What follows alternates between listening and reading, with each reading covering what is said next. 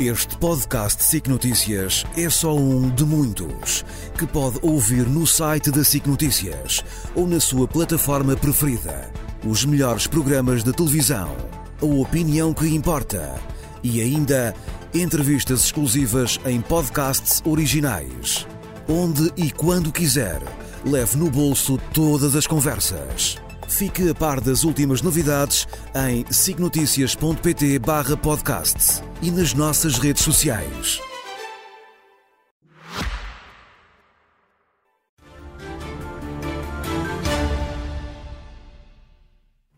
Com destaque para o Congresso do PS e a apresentação oficial da nova AD. Mas hoje começa pela situação nas urgências. Luís Marcos Mendes, muito boa noite. Olá, Clara. Boa noite e, e, bom, e bom ano. ano. E bom, bom ano. ano. Bom, temos uh, dado notícia do, dos longos Sim. tempos de espera nas urgências Sim. hospitalares. Estamos a atravessar também uma época de gripe. Uh, temos registrado valores de mortalidade anormais. Isto, de alguma forma, serve para justificar o caos que se tem vivido? Não, acho que não serve. Quer dizer, diga-se o que se disser, esta situação é mesmo anormal. Nada do que está a acontecer e do que vimos esta semana é normal. Todos os anos, por esta ocasião, há um pico de gripes. Toda a gente sabe isso. E, portanto, a grande questão, de facto, é porque é que não se preveniu. É que nada, nada é normal. Veja bem. Não é normal ter morrido, como aconteceu no hospital de Penafiel, um doente que tinha chegado ao hospital em maca e que, apesar das explicações, é uma morte muito estranha. Até se falou na questão da, da, da, dignidade na hora da morte. Exatamente. É tudo muito estranho. Não é normal. Segundo, não é normal que doentes urgentes, considerados tecnicamente, clinicamente urgentes, esperem 12 horas, 15 horas, 18 horas ou até mais para serem atendidos quando doentes urgentes devem ser atendidos numa hora. Isto não é normal. Terceiro, também não é normal, tem-se falado menos disso, embora se tenha falado, que tenha havido durante estes dias um pico de óbitos, de mortes. 509, por exemplo, na passada terça-feira, que são números só comparáveis com os do tempo da pandemia, quando as pessoas não estavam ainda vacinadas. Como também não é normal, já não tem exatamente a ver com isto, mas também não é normal que o número de utentes com, sem médico de família continua a aumentar. Sim. Dados vindos a público esta semana mostram que durante 2023, o ano que acabou, houve um aumento de 9,8%. Quer dizer, nada disto é normal. E não é normal, eh, aproveitando também aquilo que disse Francisco Assis no Congresso do PS, que Sim. isto aconteça eh, quando o Governo, e tem-no dito várias vezes, Sim. fez um grande investimento, o maior de sempre no setor claro, da saúde. É tudo isso que torna a situação mais anormal. E eu acho que a primeira grande anormalidade é esta: falta de planeamento. Planeamento, não há planeamento. É que não há.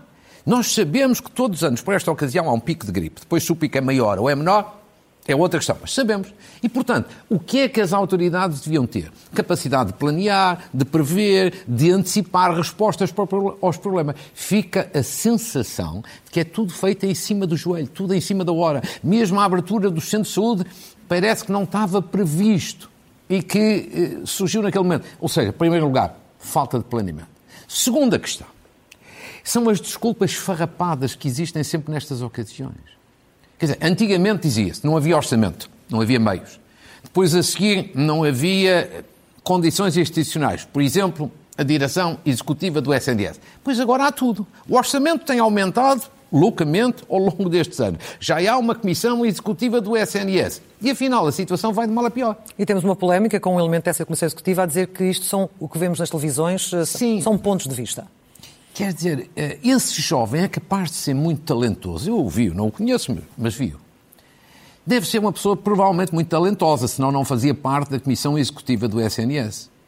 Mas eu acho que o doutor Fernando Araújo tem que o tirar imediatamente das televisões.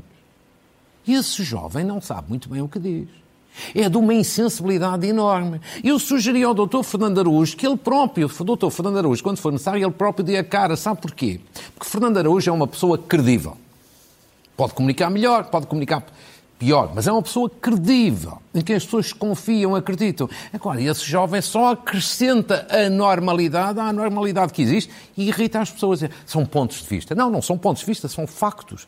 O que significa, numa palavra, falta de planeamento, e ao mesmo tempo uma incapacidade de resolver tudo isto, porque foram oito anos de governação, três ministros, aumentos brutais do orçamento e a situação vai de mal a pior. Bem, ao menos agora esperemos que as oposições também tenham alternativas para tentar melhorar a situação.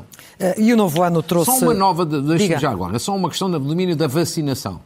Eu ia fazer isso no final. O pico é justificado porque muitas destas queria, pessoas queria, queria não um se vacinaram. Deixe-me aproveitar também, é uma componente de serviço público e a fazer um apelo às pessoas e que é a campanha de vacinação ainda está a decorrer, não acabou, só acaba no final de fevereiro. Portanto, ainda temos dois meses quase pela frente. Sim. Ora, as vacinas são seguras, as vacinas são gratuitas, as vacinas são necessárias, todos o dizem, sobretudo para as pessoas acima dos 60 anos.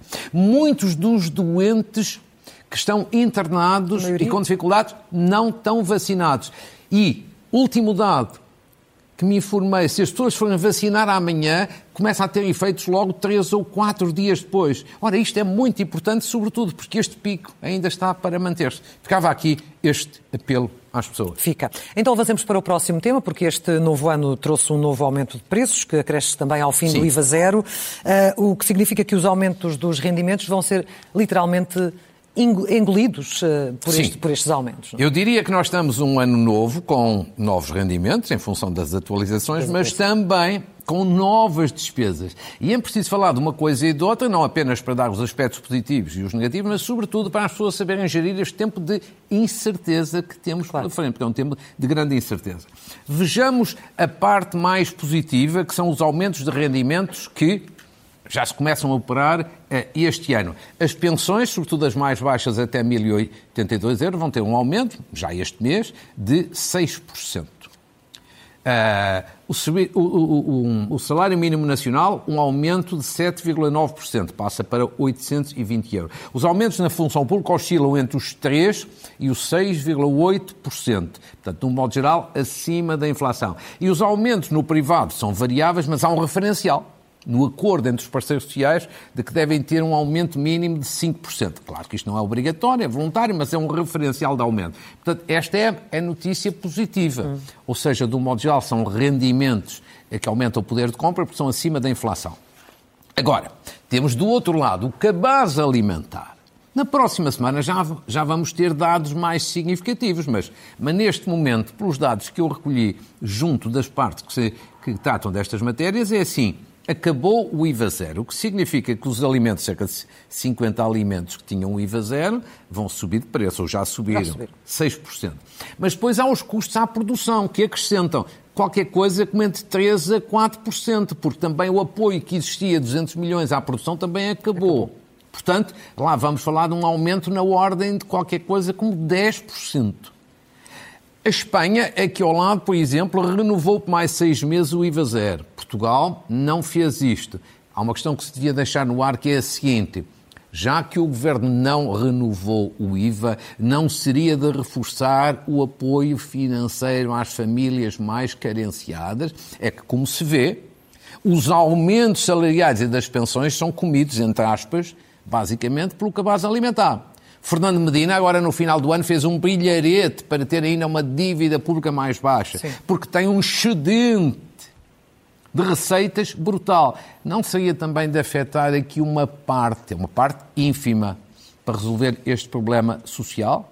É uma pergunta que deixo no ar. E, finalmente, o crédito à habitação.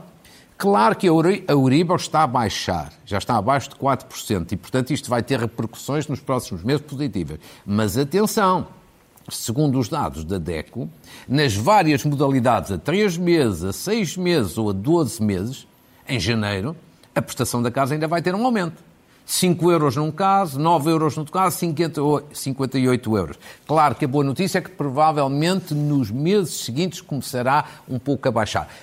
Dito isto, só para dizer às pessoas, em função daquilo que é o aumento de rendimento, mas também das despesas, convém saber conhecer um dado, um dado e outro para gerir a situação com cautela. Porquê? Porque os tempos, de facto, que aí vêm no plano económico e social são tempos de grande incerteza. Uhum. De enorme e as previsões, aliás, de crescimento já foram revistas em baixa. Mas depois Agora. temos também a situação dos transportes e começámos Agora, o ano com, com, com, novas greves. Com a greves. situação das pessoas que precisam Sim. dos transportes públicos para se deslocarem. Esse é. martírio vai continuar este ano? Quer dizer, pelos primeiros sinais desta semana, parece que sim. Faz-me um pouco de impressão, clara, mas parece que sim. Veja bem, eu, eu, ano passado, trouxe aqui um conjunto de dados para mostrar que em 2023 houve um conjunto quase recorde, ou mesmo recorde de greves na CP, na CP. em Portugal.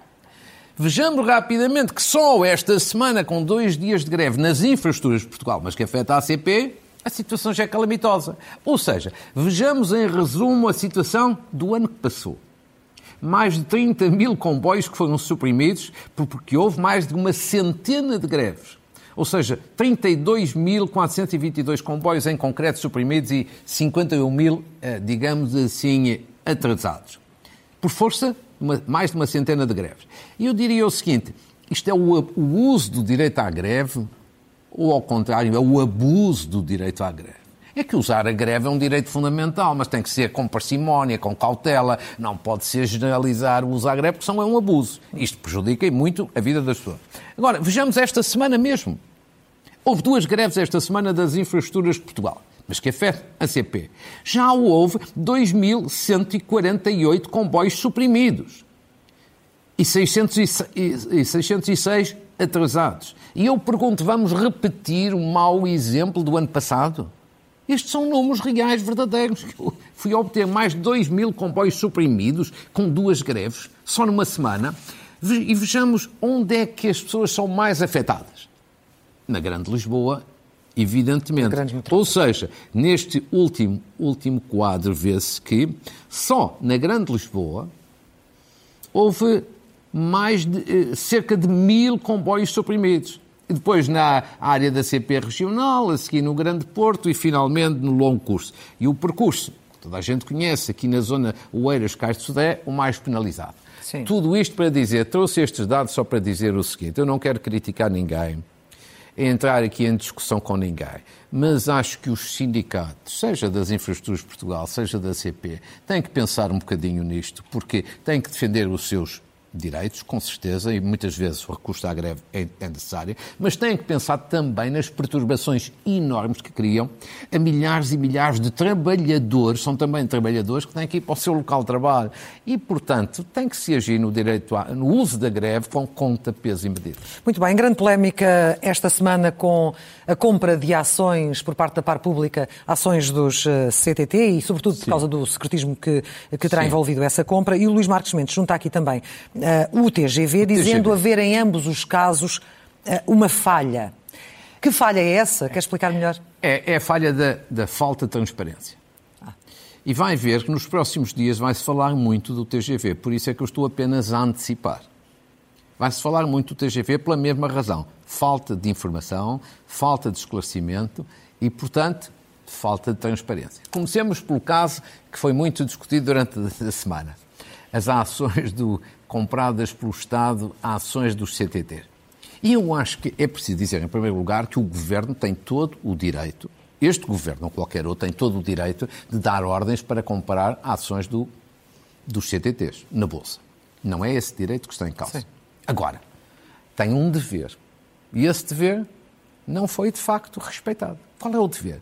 É o de dar informação pública. A justificação do Primeiro-Ministro não convenceu? Não. Que assim que o mercado soubesse disso, os preços das ações iriam disparar? Não. Quer dizer, ele não deu conhecimento ao país e os preços subiram, subiram, subiram à mesma.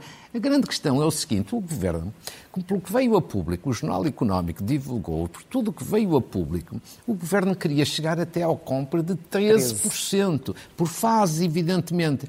E então não se divulga uma intenção dessas faz com secretismo, esconde-se a verdade, esconde-se os factos.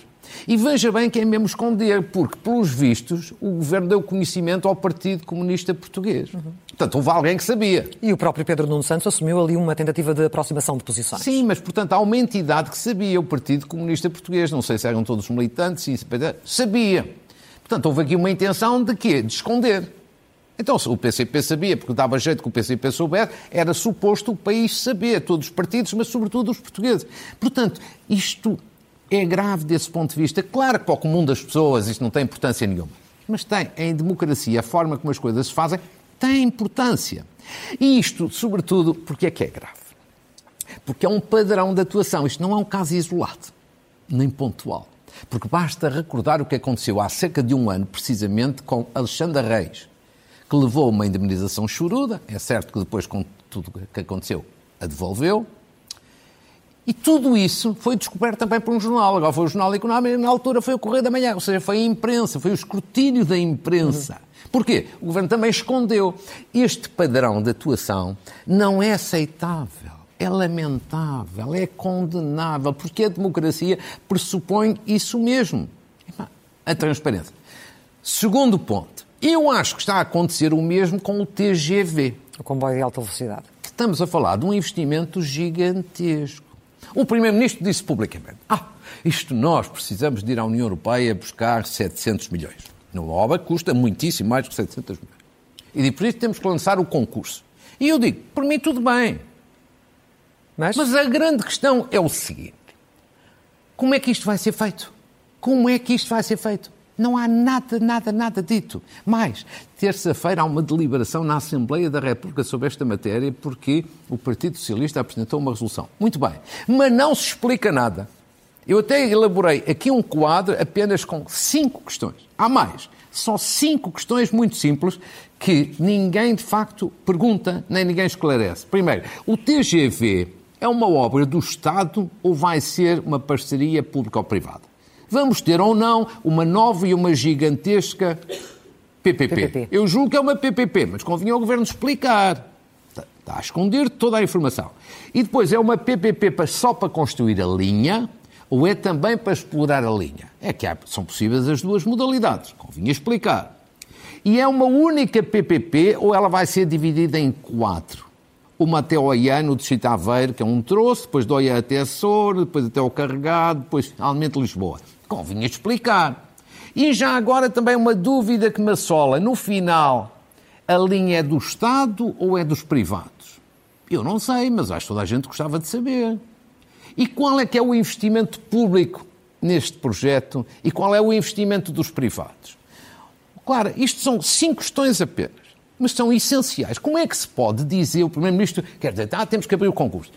Com certeza, mas temos que saber o essencial. Não pode mas acha haver... que o que aconteceu com as PPPs rodoviárias, por exemplo, podem claro. uh, servir de lição, claro. erros Sim. cometidos que não voltem a ser claro. cometidos claro. nesta fase? Claro, você tem toda a razão. As PPPs rodoviárias foram um desastre para o Estado em que o risco ficou todo o lado do Estado e a vantagem todo o lado dos privados. Eu não tenho nada contra PPPs.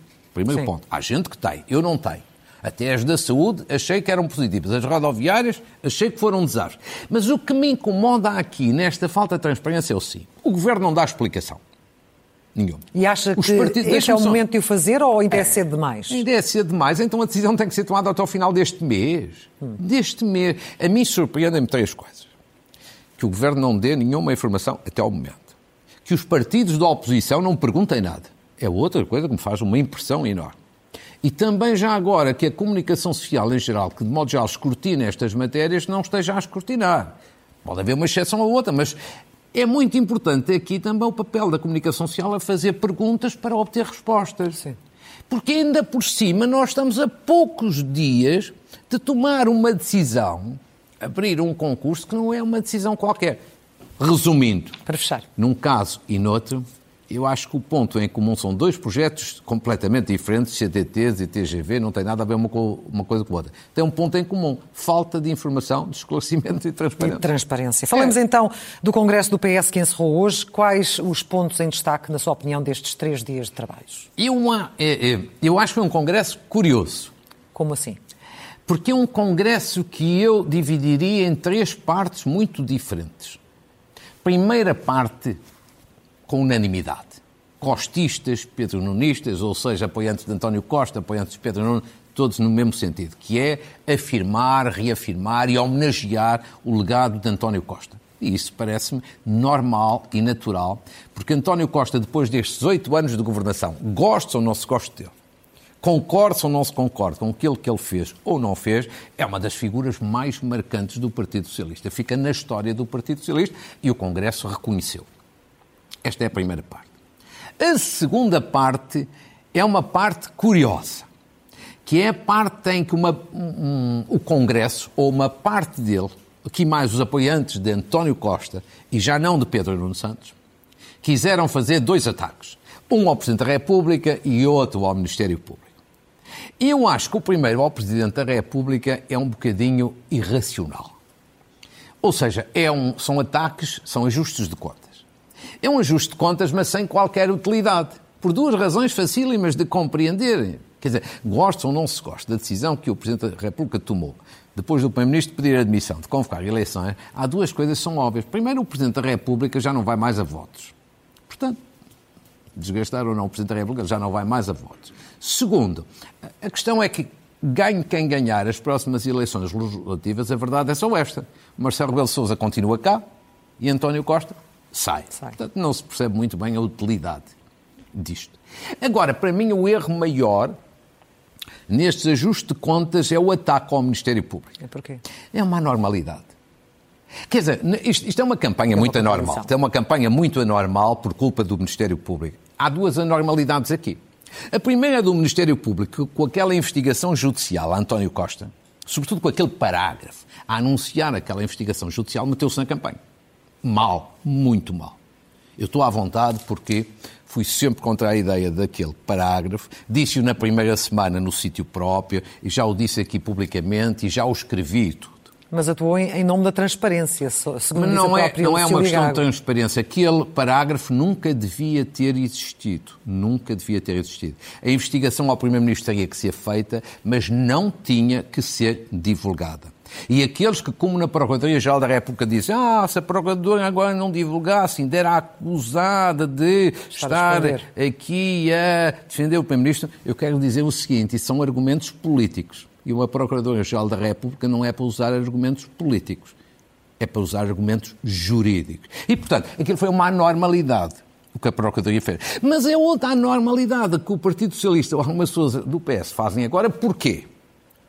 Porque no momento em que você está a puxar pelo assunto judicial, obviamente que desvia as atenções da mensagem política, política. que quer passar. Sim. Por isso é que Pedro Nuno Santos é contra. Por isso é que ele não quer que se fale do processo judicial. Ou seja, os apoiantes de António Costa aqui estão a prejudicar o novo, o novo líder. E, portanto, eu acho que tudo isto não é uma, uma, coisa, eh, uma, uma coisa brilhante. E, sobretudo, por uma última razão. O Partido Socialista queixa-se da justiça. Mas durante oito anos não fez nenhuma reforma na justiça, certo? Sim. Mesmo quando o PSD de Rui Rio até se disponibilizou. Sim. Para ajudar. E, finalmente, queixa-se da Procuradora-Geral da República. Mas eu aqui recordo uma vez mais. Quem é que a escolheu? Foi o Governo que a escolheu. Portanto, tudo isto é uma anormalidade. E quanto à prestação de Pedro Nuno Santos, o que é que, que, é que achou dos dois Essa discursos? é a terceira parte do Congresso, que é já Pedro Nuno Santos, em palco. E eu acho que o Congresso a ele correu-lhe bem. Claro que as pessoas que, que não gostam de Pedro Nuno Santos, à direita, ao centro, ou não sei quantos, acham sempre, sempre mal. Mas sejamos isentos, minimamente isentos e objetivos. O Congresso a ele correu-lhe bem. E porquê é que lhe correu bem? Por, primeiro, porque conseguiu fazer a unidade do partido. O partido, aparentemente, está unido. Aparentemente, e parece-me que realmente, isso é uma mais-valia. Hum. Segundo, porque ele não se envolveu naquilo que eu chamo estas tontarias de ataques ao Presidente da República e ataques ao Ministério Público, ou seja, eu acho que ele foi inteligente. Terceiro, porque ele fez dois bons discursos. Quer dizer, as pessoas que não votam em Pedro Nuno Santos podem não gostar, evidentemente, mas há que reconhecer que, sobretudo, o discurso que fez hoje, hoje. ao fim da manhã, foi um, um, bom discurso. Porquê? Porque é um discurso estruturado, porque é um discurso é, bem pensado e porque é um discurso que define, não é ainda uma agenda, digamos assim, governativa, mas são as linhas orientadoras de uma agenda governativa. Portanto, Nesse plano, o Congresso correu-lhe bem. E como teve muita visibilidade, obviamente que para ele, para ele foi bom. Agora, o problema de Pedro Nuno Santos não é propriamente isto que aconteceu no Congresso. Quer dizer, há pessoas que, que, que dizem, deixa-me aí dizer, ah, ele tem um problema, é, que é ele agora está a prometer um conjunto de coisas quando esteve no governo não Como fez. disse Luís Montenegro, nomeadamente Sim, na área da habitação. Isso é, isso é, verdade, mas acontece sempre que há um novo líder, tem sempre propostas diferentes. E há outros também que dizem: ah, António Costa é, é uma sombra. Faz Sim. sombra a Pedro Nuno. Eu não compro esse argumento. Acho que é um bocadinho um argumento da bolha política e mediática. Acho que António Costa, se participar pontualmente na campanha, seletivamente na campanha, até uma mais-valia para Pedro Nuno. O problema maior, sério, esse sim, que Pedro Nuno tem é outro. Não é nenhum destes. É a sua história é a sua história governativa, hum. é a sua passagem pelo governo, é a imagem de impreparação Sim. ou até de alguma imaturidade que ele deixou em alguns dossiês. Primeiro na questão do aeroporto, do novo aeroporto, em que foi desautorizado por António Costa. E depois teve quase que se humilhar na praça pública para não ser demitido. Segundo foi a questão de Alexandre Reis, não sabia, depois sabia, que até teve que levar à admissão dele. E, finalmente, todo aquele dossiê da injeção de milhões, 3 mil milhões ou um pouco mais do que isso na TAP, evidentemente que só esta, este histórico governativo falo afastar bastante dos eleitores moderados que, esses sim, do modo geral, confiavam cegamente, quase de olhos fechados, em António Costa. Este é que é o problema central. Eu acho que este é o problema que ele vai ter nos debates televisivos e é em relação a esse que ele tem que tentar encontrar um antídoto. E este tentar, é, é descolar, tentar descolar dessa, dessa imagem que ficou. Claro. Ora, no mesmo dia do, do encerramento do Congresso, hoje a, a nova AD fez a sua apresentação formal, foi assinado o acordo formalmente. O que é que destaca do que ouviu hoje da cerimónia? Quer dizer, eu pessoalmente, eu já o disse aqui algumas vezes, eu, eu, eu acho que PSD, CDS e PPM fizeram bem em fazer esta coligação. Quais são as vantagens que a Aliança Democrática tem? Sobretudo olhando para o modelo, não se pode comparar, porque as circunstâncias são diferentes, as pessoas são completamente diferentes, mas olhando para o modelo Sacra, que tem quatro vantagens. Primeira grande vantagem, dá um novo elan político, um bloco. Dá um elan, mobiliza. Segundo, permite ter mais deputados do que se os partidos concorressem separadamente. Esta é a vantagem de aproveitar os benefícios do nosso sistema eleitoral. Terceiro, porque como tem aqui um outro ramo além dos partidos que são independentes, uhum. são uma espécie de os reformadores, entre aspas, do século XXI, embora não se possam comparar, claro, com, eh, com, eh, com Medeiros Ferreira ou com António Barreto ou com outros, mas é uma abertura à sociedade e isso também é positivo. A quarta vantagem é que a AD criou a expectativa, e na altura a primeira AD fez isso, de ser um projeto reformador e um projeto transformador. Perante estas vantagens, eu diria o seguinte: o que aconteceu na cerimónia de hoje, tivemos as três primeiras vantagens. Falta agora a quarta. A reformadora. Que é, primeiro, houve elan, sim, houve, e há mobilização em função da criação da AD. Segundo, os partidos todos juntos, pelo sistema eleitoral, vão ter mais deputados que em separado. Isso é só fazer contas. Terceiro, tem um conjunto de independentes. Hoje, Miguel Guimarães, o ex-bastonário da Ordem dos Médicos, foi, digamos assim, o porta-voz desse grupo, mas há vários outros, eu até já divulguei aqui, aqui em estúdio alguns nomes, e eu acho que isso é positivo. É positivo e buscar pessoas à sociedade, é muito, muito positivo. Mas consegue perceber claro. se, se há de vencer as eleições e se conseguir Sim. formar governo e governar o país, Miguel Guimarães poderá ser, eventualmente, um, um ministro da Saúde? Pode. Pode. Tem experiência para isso? Não me surpreendia. Área, não? É? Tem competência tem, com, tem competência, competência e tem sim. experiência, depois tem disponibilidade ou não, não quase, mas quer dizer, pode ser um potencial, um potencial eh, ministro da, da Saúde. Agora, tirando estas vantagens, eu acho que há aqui dois problemas que a AD tem. Tal como Pedro Nuno Santos tem um problema, eu acho que Luís Montenegro e Nuno Melo da AD também têm aqui dois problemas. Um já fiz referência há bocadinho. Falta um projeto reformador e transformador.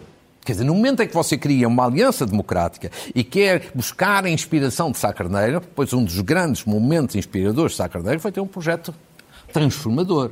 Claro que hoje não era o dia para isso. Hoje é o dia de apresentar a coligação. Mas eu acho que nos próximos dias e semanas esse projeto transformador tem que existir. Eu acho, sobretudo, há quatro áreas aqui, aqui essenciais: economia, saúde, educação e, e habitação. Agora, e depois há um outro problema, que é o Chega. Sim. Como eu já o disse também. Quer dizer, a AD só ganha as eleições se o Chega não tiver um resultado muito alto. Se o Chega tiver um resultado muito alto, tipo mais de 10%, é muito difícil a Aliança Democrática ganhar as eleições. O que significa que a AD vai ter que ter uma mensagem certa, adequada, no sentido de explicar aos eleitores que a concentração de votos é que ajuda, de facto, a, às possibilidades de, de, vitória. Mas esse é um trabalho tanto para Luís Montenegro como para Pedro Nuno Santos. Na sua Sim. opinião, até 10 de março, dia das eleições, em que áreas é que eles têm, eles têm de se comprometer e dizer exatamente Sim. aquilo que pretendem fazer? Oh, claro, eu acho que a campanha, até agora, de um lado e do outro, de um lado e do outro, Montenegro e Pedro Nuno Santos tem sido muito uma campanha ou de diagnósticos ou uma campanha pela negativa. E eu acho que as pessoas estão um bocadinho fartas. E bem, de campanha pela negativa. E eu acho que tem que ser mais, agora, menos diagnósticos e mais propostas. Já, já estamos cheios de diagnósticos. E tem que ser menos pela negativa e mais pela positiva.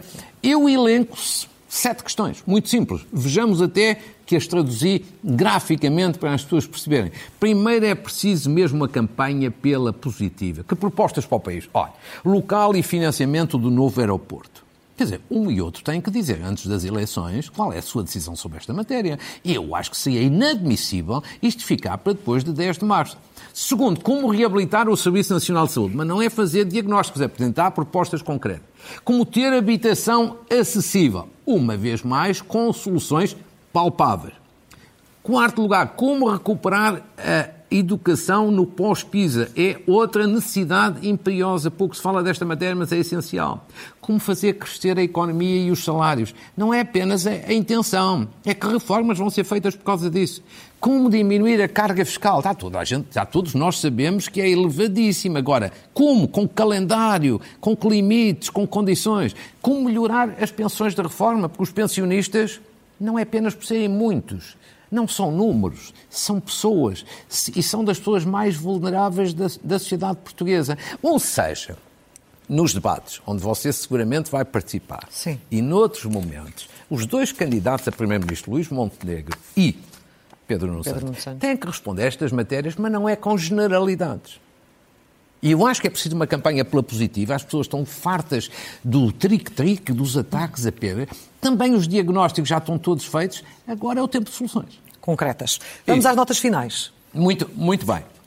Ora, eu ia fazer um apelo à vacinação. Já fiz. Já fez? Agora, uma saudação a um embaixador muito competente e prestigiado, o embaixador de Portugal em Madrid, João Mira Gomes. É mesmo uma pessoa muito prestigiada e competente, foi eleito diplomata económico do ano e é muito justa esta distinção.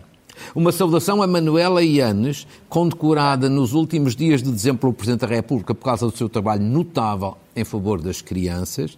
E também uma saudação a Carlos Monjardino, que foi condecorado também nos últimos dias de dezembro pelo Imperador do Japão, pelo contributo que tem dado à difusão da cultura nipónica em Portugal e, e não só. Saudação a uma jovem de 13 anos de Guimarães, melhor condutora do mundo no plano feminino em karting. Melhor do mundo com 13 anos é absolutamente notável. Uma saudação à Associação Europeia do Património Marítimo. É uma associação europeia presidida por um português, João de Almeida, que vai realizar no Oceanário, no, na próxima semana, um seminário importantíssimo, construir uma rede europeia de portos históricos. É bom que as pessoas interessadas na matéria possam participar. Uma saudação à ACIMAG, a CIMAGRA. É uma associação na área dos recursos minerais que fez 60 anos com um trabalho importante também nesta área. E agora duas notas finais sobre os pensionistas. Nós há bocadinho falámos do aumento das pensões. Mas, ó, claro, não sei se você sabe. O aumento das pensões este ano não se vai aplicar a todos os pensionistas. Aqueles que se reformaram o ano passado, 2023, em maio, em junho, em julho, em 23, só vão ter aumentos em 2025. Ou seja, alguns podem estar 14, 15 meses, 16 meses, até mais, sem ter um aumento. Numa altura em que os preços aumentam muito. Mas é um problema que se arrasta há tantos eu anos. Eu já falei aqui nisto várias vezes. Há uma lei sobre esta matéria, não é deste governo, portanto não estou a culpar este governo, mas chama a atenção da ministra desta área que mesmo em governo de gestão, uma injustiça desta natureza devia ser corrigida. E estou convencido que os partidos da oposição todos concordariam com isso. Eu acho que é fundamental olhar para isto, isto é muito injusto. E são alguns milhares de pensionistas. Depois, uma palavra final de solidariedade com os trabalhadores da TSF, do Diário Notícias, do, Jornal de Notícias e do Jogo, que estão a passar por situações muito difíceis, de dificuldades financeiras. Situação muito difícil. Tem agora uma greve no próximo dia 10. Acho que é muito importante aqui uma palavra de apoio da sociedade civil. E já agora uma saudação a Domingos Andrade, também um jornalista, ex-diretor da TSF, pela coragem que teve ao abordar este tema esta semana na Assembleia da República. Pessoa que merece, de facto, aqui este elogio. E aos livros? Os é livros é, são todos sobre literatura infantil, porque não pude falar disso há dias. Tem Muito tempo. Levantando Voo, uma iniciativa solidária de uma associação social muito importante da Póvoa de Varzim, que é o Instituto Maria da Paz Varzim. Uma bolinha diferente de Sara Martins, que é uma psicóloga muito empenhada nas questões das crianças. Um, um, um terceiro livro, Heróis do Mar e da Terra, os Lusíadas do século XXI, é a sua graça, de um jovem talentoso de 16 anos, 16 anos, mas o livro é muito interessante, Gonçalo Forte Lima. Depois, um quarto livro, Primos em Aventuras, de Ana Garcia Martins, histórias muito interessantes para crianças. Um quinto livro, Contigo, de Milu Loureiro, Loureiro, que é uma escritora já consagrada nesta literatura eh, infantil. Os Caracóis com Cores, de Mariana Jones, que é uma autora de vários livros também muito interessantes. E, finalmente, O Túnel do Tempo, de Elsa Machado, uma setubalense cheia de energia e de talento, por aquilo que eu tenho visto, porque já, já vi é, este livro e outros. Boas histórias para contar na hora de meter as crianças Claro. na cama, não é? Exatamente. Muitas delas esta hora já, já É, lá os estarão. meus netos, por exemplo, já estiveram comigo a, Com uma bela mas já história. estão na cama agora. Luís Marcos Mendes. Claro, foi Até um ao gosto, próximo um bom domingo. ano novamente. Muito obrigada. Obrigado.